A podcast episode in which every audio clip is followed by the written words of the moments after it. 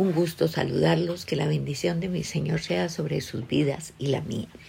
Hoy en el megatema de las cuatro estaciones, en la cuarta estación, la de la manifestación, vamos a ver la lección 25. Del reconocimiento de la multitud al conocimiento de Dios, dijimos que nos salíamos por esta vez de Colosenses para mirar algo bien específico que nos sirve muchísimo Base bíblica Marcos 5 del 21 al 28 y del 35 al 43. Entonces vamos a orar. Padre de los cielos, bendecimos, glorificamos y exaltamos tu nombre. Bendito seas, mi amado, por esta oportunidad gloriosa que nos das de ser edificados en tu palabra, de ser edificados por el Maestro de Maestros, el Espíritu Santo, y en tu palabra y con tu palabra que es la semilla de vida que es Cristo mismo. Estamos aquí con corazones agradecidos, expectantes, sabiendo el privilegio que esto conlleva y haciendo nuestra parte que es pidiéndote perdón. Te pedimos perdón, mi amado. Te pedimos perdón porque sabemos que lo que hacemos, bendito Dios, las cosas que hacemos nos apartan de ti y a pesar de eso las seguimos haciendo. Límpianos con tu sangre preciosa, trae convicción de pecado a nuestras vidas, fortaleza para decirle no al pecado y estar total y absolutamente entregados a ti. Que tu sangre preciosa nos limpie, despoje, saque de ese terreno que va a ser sembrado, que es nuestro corazón, toda maleza pecaminosa y quedando limpio y quedando preparado para la siembra, esa semilla de vida que es la palabra misma de Cristo, que es Cristo mismo, de una cosecha del ciento por uno. En tus manos quedamos bajo la instrucción del Maestro de Maestros, para que sea Él grabando a fuego en mentes, corazones y espíritus esta enseñanza, y que lo haga Él, porque solo Él es Maestro. Amén y amén. Bueno, dijimos que íbamos a ver la lección 25 del reconocimiento de la multitud al conocimiento de Dios. Citas base bíblica Marcos 5, 21 al 28 y 35 al 43. Entonces Marcos 5, 21 al 28 dice, Pasando otra vez Jesús en una barca a la otra orilla, se reunió alrededor de él una gran multitud y él estaba junto al mar. Y vino uno de los principales de la sinagoga, llamado Jairo, y luego que lo vio, se postró a sus pies. Y le rogaba mucho diciendo, mi hija está agonizando, ven, pon las manos sobre ella para que sea salva y vivirá. Fue pues con él y seguía, y le seguía una gran multitud y le apretaban. Pero una mujer que desde hacía doce años padecía de flujo de sangre, y había sufrido mucho de muchos médicos y gastado todo lo que tenía y nada había aprovechado. Antes le iba peor. Cuando oyó hablar de Jesús vino por detrás entre la multitud y tocó su manto porque decía, si tocare tan solamente su manto, seré salvo. Luego vamos al del 35 al 43. Mientras él aún hablaba, vinieron de la casa del principal de la sinagoga diciendo, tu hija ha muerto, ¿para qué molestas más al maestro? Pero Jesús luego que oyó lo que se decía, dijo al principal de la sinagoga, no temas, cree solamente. Y no permitió que le siguiese nadie, sino Pedro, Jacobo y Juan, hermano de Jacobo.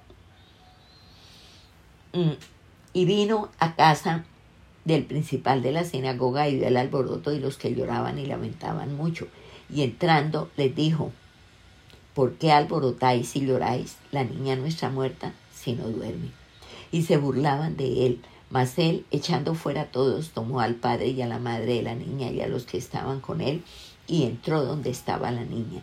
Y tomando la mano de la niña le dijo, Talita Kumi, que traducido es, niña, a ti te digo, levántate. Y luego la niña se levantó y andaba, pues tenía doce años y se espantaron grandemente, pero él les mandó mucho que nadie lo supiese y dijo que le diesen de comer. Bueno, este es un milagro sencillamente espectacular. Y es que aquí son historias que se entrelazan.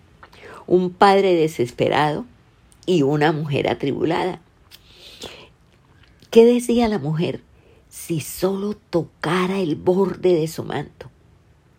Y esto en donde se da en medio de la multitud cargada de problemas, como nosotros, sin hablar más, sin ir más lejos.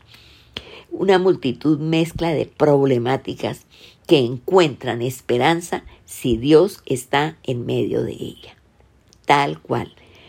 Todos los problemas, las situaciones, las dificultades, las carencias, los conflictos que a diario, toda, todo lo que vive aquí debajo del sol tenemos, encuentran esperanza si Jesús está en medio de esa multitud, informe pero necesitada de Él. ¿Y qué es el Evangelio en sí? Una recopilación de pequeñas historias y muchas pasaron desapercibidas. Aquí, ¿qué era lo importante? Jairo y su niña. Y esta mujer que tocó el borde de su manto, pues fue algo ahí que, que, como que se metió. Pero también, así no fuera importante para nadie, fue importante para el Señor. ¿Qué la hizo importante la fe? Porque fíjese que ella decía, si tan solo tocar el borde de su manto. ¿Y qué pasó cuando ella, con la fe que tenía, tocó el borde del manto del Señor Jesucristo? Se detuvo la hemorragia y fue sana. Y el Señor dijo, ¿quién me tocó? Y Pedro le dice, pero por favor, maestro, ¿cómo dice quién me tocó si está aquí apretujado en medio de toda esta multitud y preguntas quién te tocó? Entonces él dijo, es que salió poder de mí. Y la mujer, que también en su cuerpo había experimentado la sanidad, temblorosa, se acercó a él y se postró a sus pies. ¿Qué le dijo el Señor? Tu fe Póngale cuidado, porque eso fue lo que le dijo el Señor. Dice, tu fe, tu fe. Mire, ahí en el versículo 18, en el versículo 28 dice, porque si tocare tan solamente su manto seré salva. Y enseguida la fuente de su sangre se secó y sintió en el cuerpo que estaba sana de aquel azote. Luego Jesús, conociendo en sí mismo el poder que había salido de él, Volviéndose la multitud dijo, ¿quién ha tocado mis vestidos? Sus discípulos le dijeron, ves que la multitud te aprieta y dices, ¿quién me ha tocado? Pero él miraba alrededor para ver quién había hecho esto. Entonces la mujer, temiendo y temblando, sabiendo lo que en ella había sido hecho, vino y se postró delante de él y le dijo toda la verdad. Y él le dijo, hija, tu fe te ha hecho salva Ve en paz y queda sana de tu azote. Fíjese que no importa quién sea usted, quién sea yo. Esta mujer fue sana de su azote por una sola razón, creyó. Y con esa fe que posiblemente es del tamaño de una semilla de mostaza, como muchas veces no alcanza ese tamaño ni su fe ni la mía, esa fe logró lo que durante 12 años no había logrado invirtiendo todo su dinero, toda su economía, sufriendo de esta enfermedad. Porque no importa ser el principal o ser un NN. Lo que importa es que usted sea cierta que solo Dios puede sanarla. Y, obviamente, ahí va a recibir el favor de Dios. Y hay miles de personas experimentando milagros del Señor, de los que aún ni son conscientes. Cuidado, provisión, protección, todos los días. Estamos experimentando nomás la vida. El hecho de usted y yo estar con vida es porque el Señor obró el milagro de 24 horas más. Y nosotros damos por sentado que no, mañana voy a hacer y tal cosa. Pero usted y yo estamos vivos porque Dios hizo el milagro de darnos 24 horas más de vida. Tenemos que comer, tenemos que ponernos, tenemos un techo que nos cubre, tenemos la salud que nos permite hacer todo lo que pensamos hacer. Esto es un milagro, pero lo damos por cierto. No nos falta nada, tenemos la provisión, tenemos la protección, pero, pero, siempre está el pero sí, no, yo, yo para qué, pero, por favor, sea agradecida si tiene sustento y abrigo, y lo tiene. Esté contenta, esté contenta con eso y dele gracias al Señor por ese milagro en su vida. Ahora, lo especial realmente, según lo que estamos viendo, es que haya circunstancias en que lo reconozcamos. Pero póngale cuidado a esto, no solo por lo que Él hace, sino por lo que Él es. No solo por lo que Él hace, sino por lo que Él es. El asunto de ver a Dios solo como hacedor de milagros, como infortunadamente así lo vemos, es tener una visión muy limitada de lo que el Señor es, pero una visión supremamente limitada de lo que el Señor es. Y en últimas, vuelvo a decirles, usted, yo personalice lo diga, yo soy el gran milagro de Dios. Fuimos alcanzados por su gracia. Figúrese usted. El ser alcanzados por la gracia de Dios, a pesar de ser nosotros lo que somos, es el gran milagro de Dios. Y lo que yo hago es provocar que los milagros sean desatados. Punto. Crea y provoque que los milagros sean desatados. Y volviendo a Jairo, dice que llega al Señor Jesucristo un principal de la sinagoga llamado Jairo. Mire, la realidad es que todos, de una u otra forma, tenemos un anhelo de sobresalir en medio de la multitud de que se nos reconozcan. Ahora, ¿qué era la sinagoga? La sinagoga era la institución más importante en cualquier población de la época, allá de Israel. Era la institución más importante. Era el centro de educación, el sitio de reunión de la familia. Figúrese usted si no va a ser importante. Mm. Y otra cosa para mirar aquí, que si usted no lo ha notado, y es que de muchas personas que recibieron milagros, no se conoce el nombre. No, uno no sabe cómo se llamó. Por ejemplo, esta mujer que fue sana del flujo de sangre, no sabemos cómo se llama. Los diez leprosos y el que se volvió a, volvió a darle gracias, tampoco sabemos cómo se llama. El paralítico que estaba ya en la, en la, en, en, en la piscina de Bethesda tampoco se sabe. El ciego de nacimiento tampoco se sabe. ¿No? Muchos, muchos, muchos, de muchos de ellos no se conoce el nombre. Mm, pero todos, sin excepción, queremos ser reconocidos. El anhelo es que se nos llame por nuestro nombre. ¡Wow! Que lo que hacemos trascienda y esto es un sueño que está implantado en nosotros desde niños. Que la gente sepa quiénes somos. Porque esto nos lo inculcan papá y mamá. Cuando nosotros estamos en el lugar de ellos y somos papás y mamás, también hemos hecho lo mismo con nuestros hijos. Y ellos a su vez, con los hijos de ellos, nuestros nietos.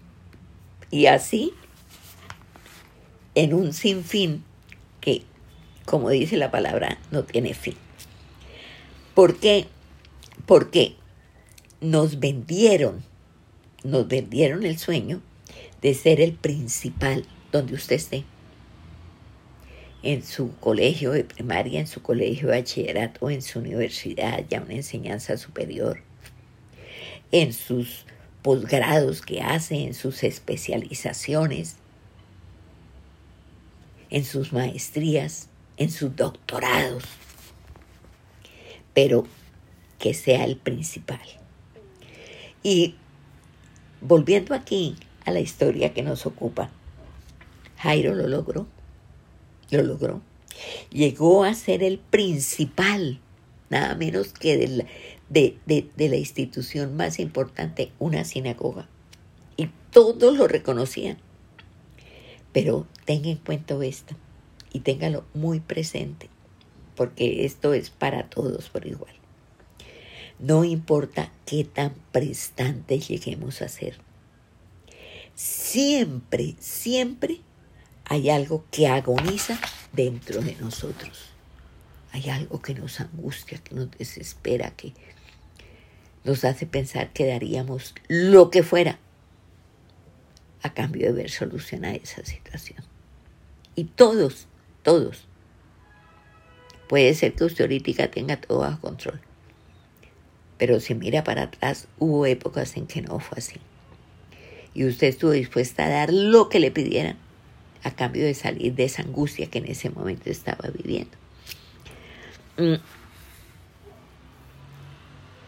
esa carga dentro de sí de Jairo, la tragedia espantosa, ese morir dentro de él, ese sentir morirse dentro de él, ¿qué lo, qué lo propiciaba? Su hija, su hija. Y esto que Jairo sufre y tiene ahí no se disipa. Ahora, no importa qué tan importante, qué tan reconocido, qué tan rico sea, esa agonía interna permanece, permanece. Y hay algo que usted tiene que reconocer. No sabemos manejar nuestras agonías. Ellas nos manejan. Sentimos que nos morimos. Sentimos que queremos salir corriendo, pero ¿para dónde? Sentimos que tenemos que hacer algo, pero ¿qué? Sentimos que estamos desesperados y... ¿O no es así? Todos hemos pasado por esas situaciones, absolutamente todos, y nos pesan y nos cargan y nos duelen y nos desesperan.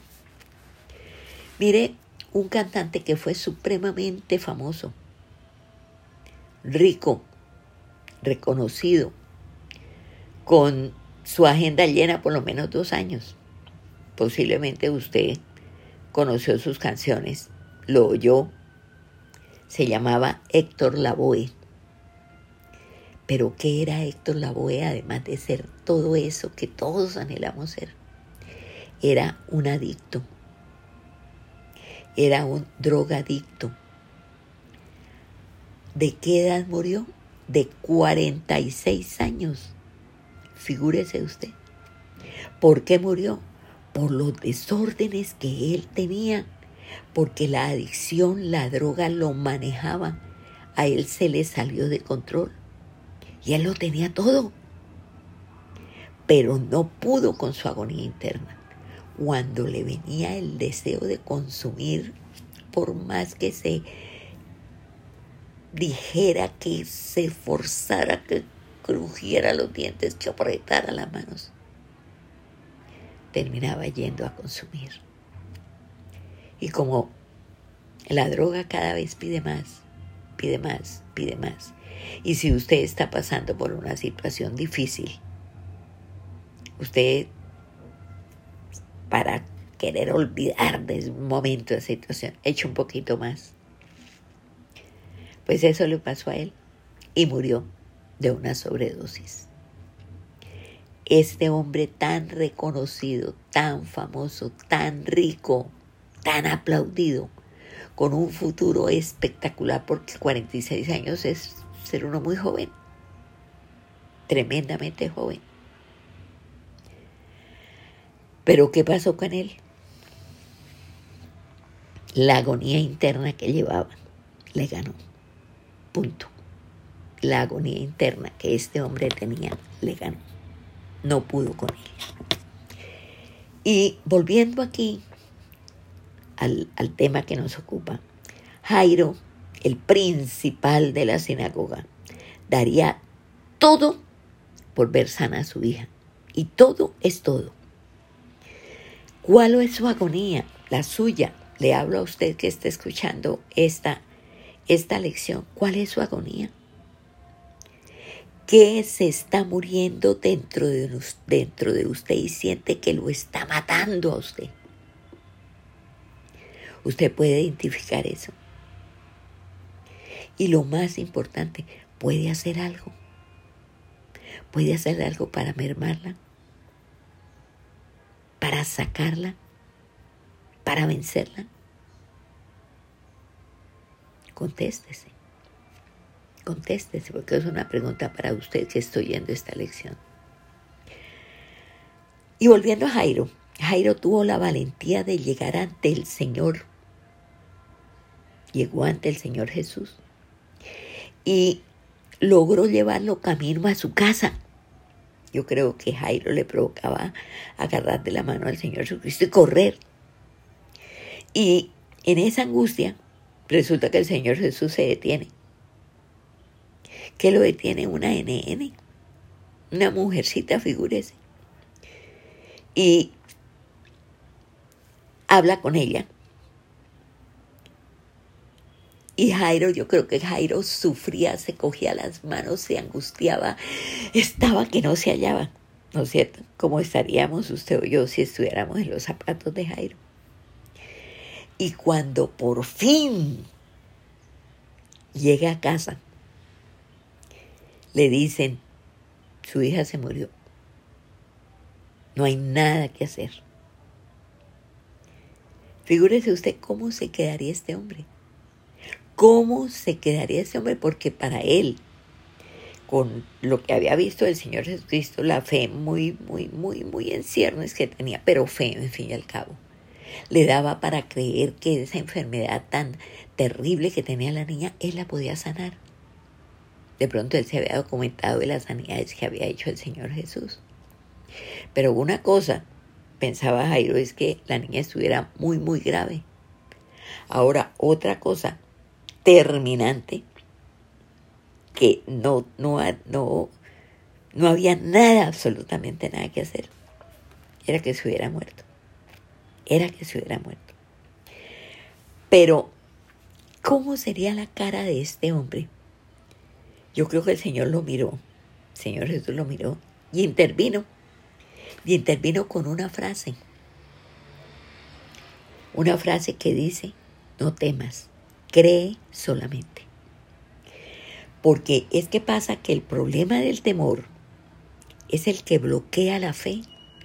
Por eso usted ahí en la palabra hay más de 300 veces que el Señor dice no temas, no temas, no temas, no temas.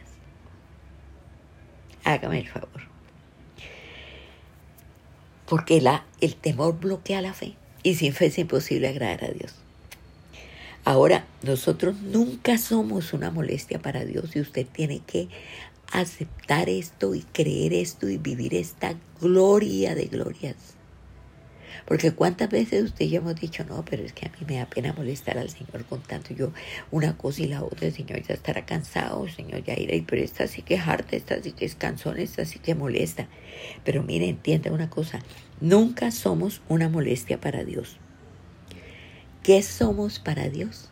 Somos el objeto de su amor, así como lo oye, el objeto de su amor.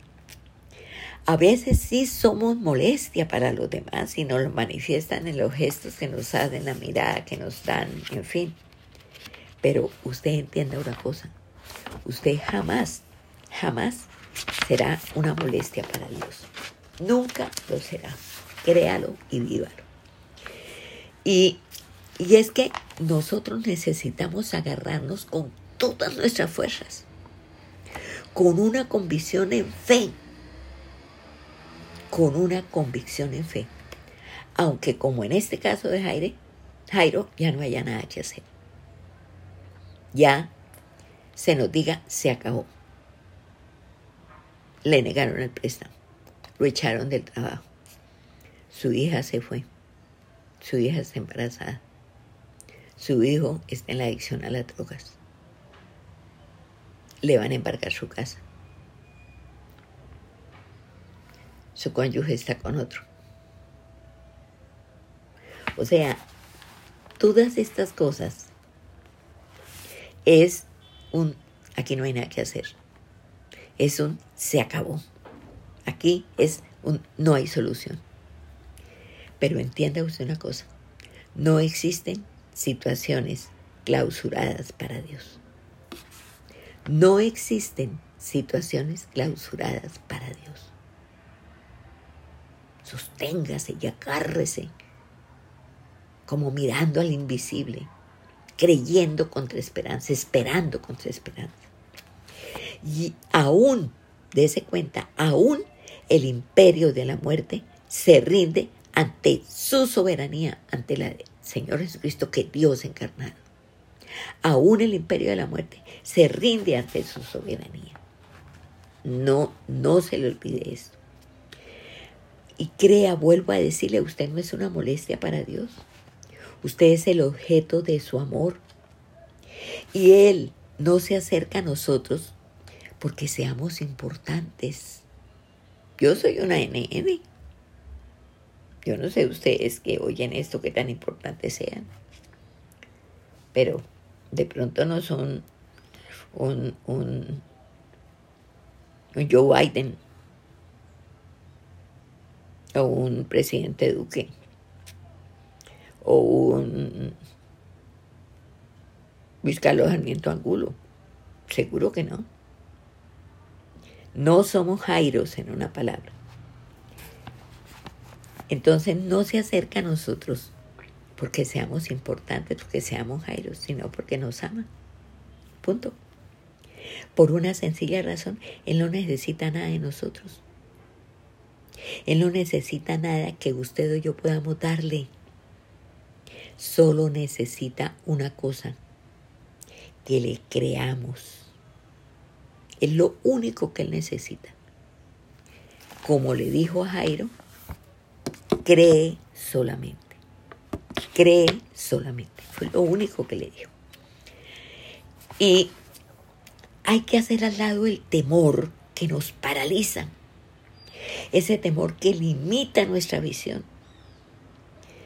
Porque usted y yo podemos ser muy conocedores, podemos ser muy hábiles, pero nos llenamos de temor y hasta ahí nos trajo el río, la embarramos, hasta ahí llegamos. Quedamos paralizados, quedamos hechos nada. Entonces, no temer, no temer, hágale caso a Dios, créale, no tema. El Señor le dio a usted un espíritu de poder, no de temor. Entonces, ¿por qué teme?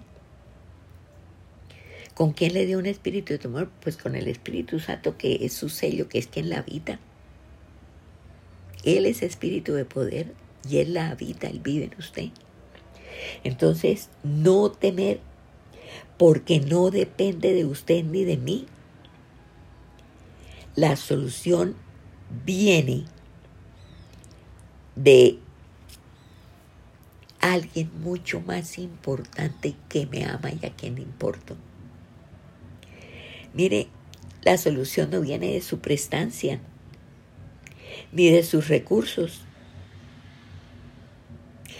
porque Él está dispuesto a tomar su agenda, la suya, la suya, la mía, la de nosotros, en sus manos. Y créalo y apropielo. Ahora, ¿qué hizo en la casa de Jairo? sacó a los que lloraban y se fue a donde estaba la niña. Mire, no siga la corriente de la queja, siga la voz de Dios. Así de sencillo. No siga la corriente de la queja, de la incredulidad, siga la voz de Dios. Allí, ¿qué, qué hacía esta gente cuando él le dijo, la niña no se murió, está dormida? Se burlaron celular. Y para usted y para mí hay expresiones que son susceptibles de burla. Cuando usted dice, lanza una palabra de fe, de certeza en Dios, esas palabras que usted lanza, que en donde está usted ratificando su fe y su esperanza y su certeza en Dios, muchas veces son susceptibles de burla para los que le escuchan. Pero estas no vienen de la boca de Dios. Entonces, ¿qué tiene que hacer usted? Solo crea y punto. Solo crea. Ahora, todos sabían que la niña murió. El Señor aparece y expresa algo contradictorio. No está muerta, está dormida. ¿Mm? Ahora, piense usted quién lo dijo. Lo dijo la palabra que creó lo que existe. Por eso Él nos insiste tanto en que lo conozcamos, para que cuando usted sepa algo de Dios, usted se afiance en Él, porque usted sabe quién es Él. Amén. Es definitivo. Y cuando Él habla, crea. ¿Qué dice allá en, en, en Génesis, en el capítulo 1? Y Dios dijo, y fue hecho. Entonces, ¿qué pasa? Él habla y crea. Entonces, aférrese a la palabra de lo que Dios dijo. Usted tiene que hacer a un lado el temor y creer, tal cual lo está escuchando. Ahora, usted tiene que saber hacer algo. ¿A quién oye? ¿A quién oye? Porque esto, para recibir el milagro, es asunto de fe. Y acuérdese que la fe viene por el oír. Entonces tenga usted mucho cuidado a quien oye. Como decía Job, de oídas te había oído, mas ahora mis ojos te ven. ¿Se le apareció Dios a Job? No, le habló. Y él lo conoció, lo vio por lo que oyó. O sea, tenga mucho cuidado a quien oye usted. Mucho cuidado. Ahora, a veces nos acoplamos a lo que está a nuestro alrededor. Nos, nos, asentamos y, y ya no, no, no miramos más lejos. Pero nosotros no estamos llamados a eso. Nosotros estamos llamados a movernos en lo que Él ha dicho. Porque usted y yo hoy segamos de lo que Dios ha sembrado en su corazón y en mi corazón. Entonces necesitamos o necesitamos fortalecer nuestra fe en lo que decimos, lo que Él ha sembrado, lo que de Él conocemos. Fortalezca su fe en lo que usted dice. No abre palabras de duda. No abre palabras de queja.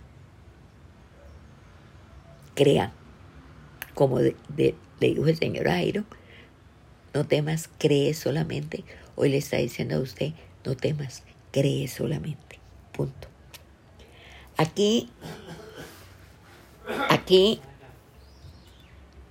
real lo legal. Se hizo real lo legal.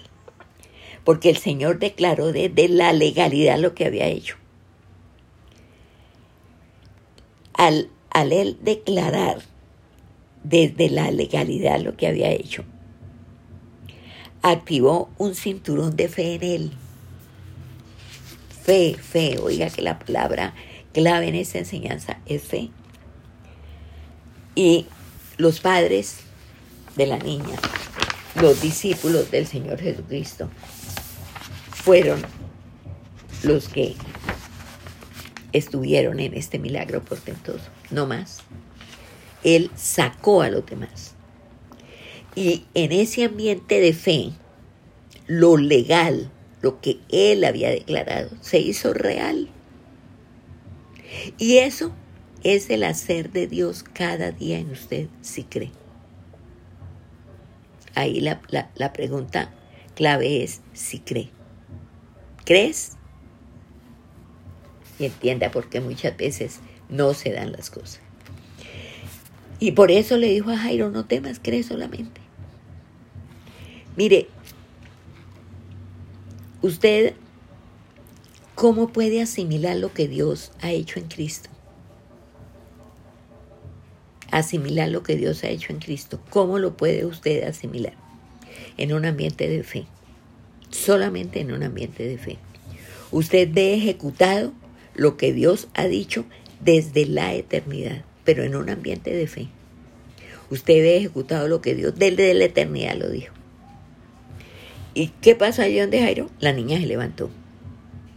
La niña se levantó. Y Jairo, Boaz pasó de ser un hombre conocido por la multitud a ser un hombre conocido por Dios. Así de sencillo. Y este es el gran desafío para usted y para mí hoy. El gran desafío. Y, y es que en medio de una premisa social que lo invita a ser conocido, a descollar, a que todos sepan quién es usted y qué hace y cuánto tiene y cómo se llama. Viene el desafío grandísimo de ser conocido, pero por Dios. Y no importa que nadie aquí lo conozca, que usted sea un NN. Lo importante es que Dios, Dios lo conozca. Eso sí es importante. Entonces, este es un relato cuyo protagonista fue el Señor Jesucristo. ¿Qué hizo Jairo? Vamos a mirar lo que hizo Jairo, porque eso es lo que nosotros tenemos que mirar y hacer. ¿Qué hizo Jairo? Uno, vino postrado ante el Señor. Y esto es muy fuerte, tremendamente fuerte, siendo Jairo quien es. Porque nadie se postraba ante otro si no tenía el reconocimiento absoluto de su deidad, de que era Dios.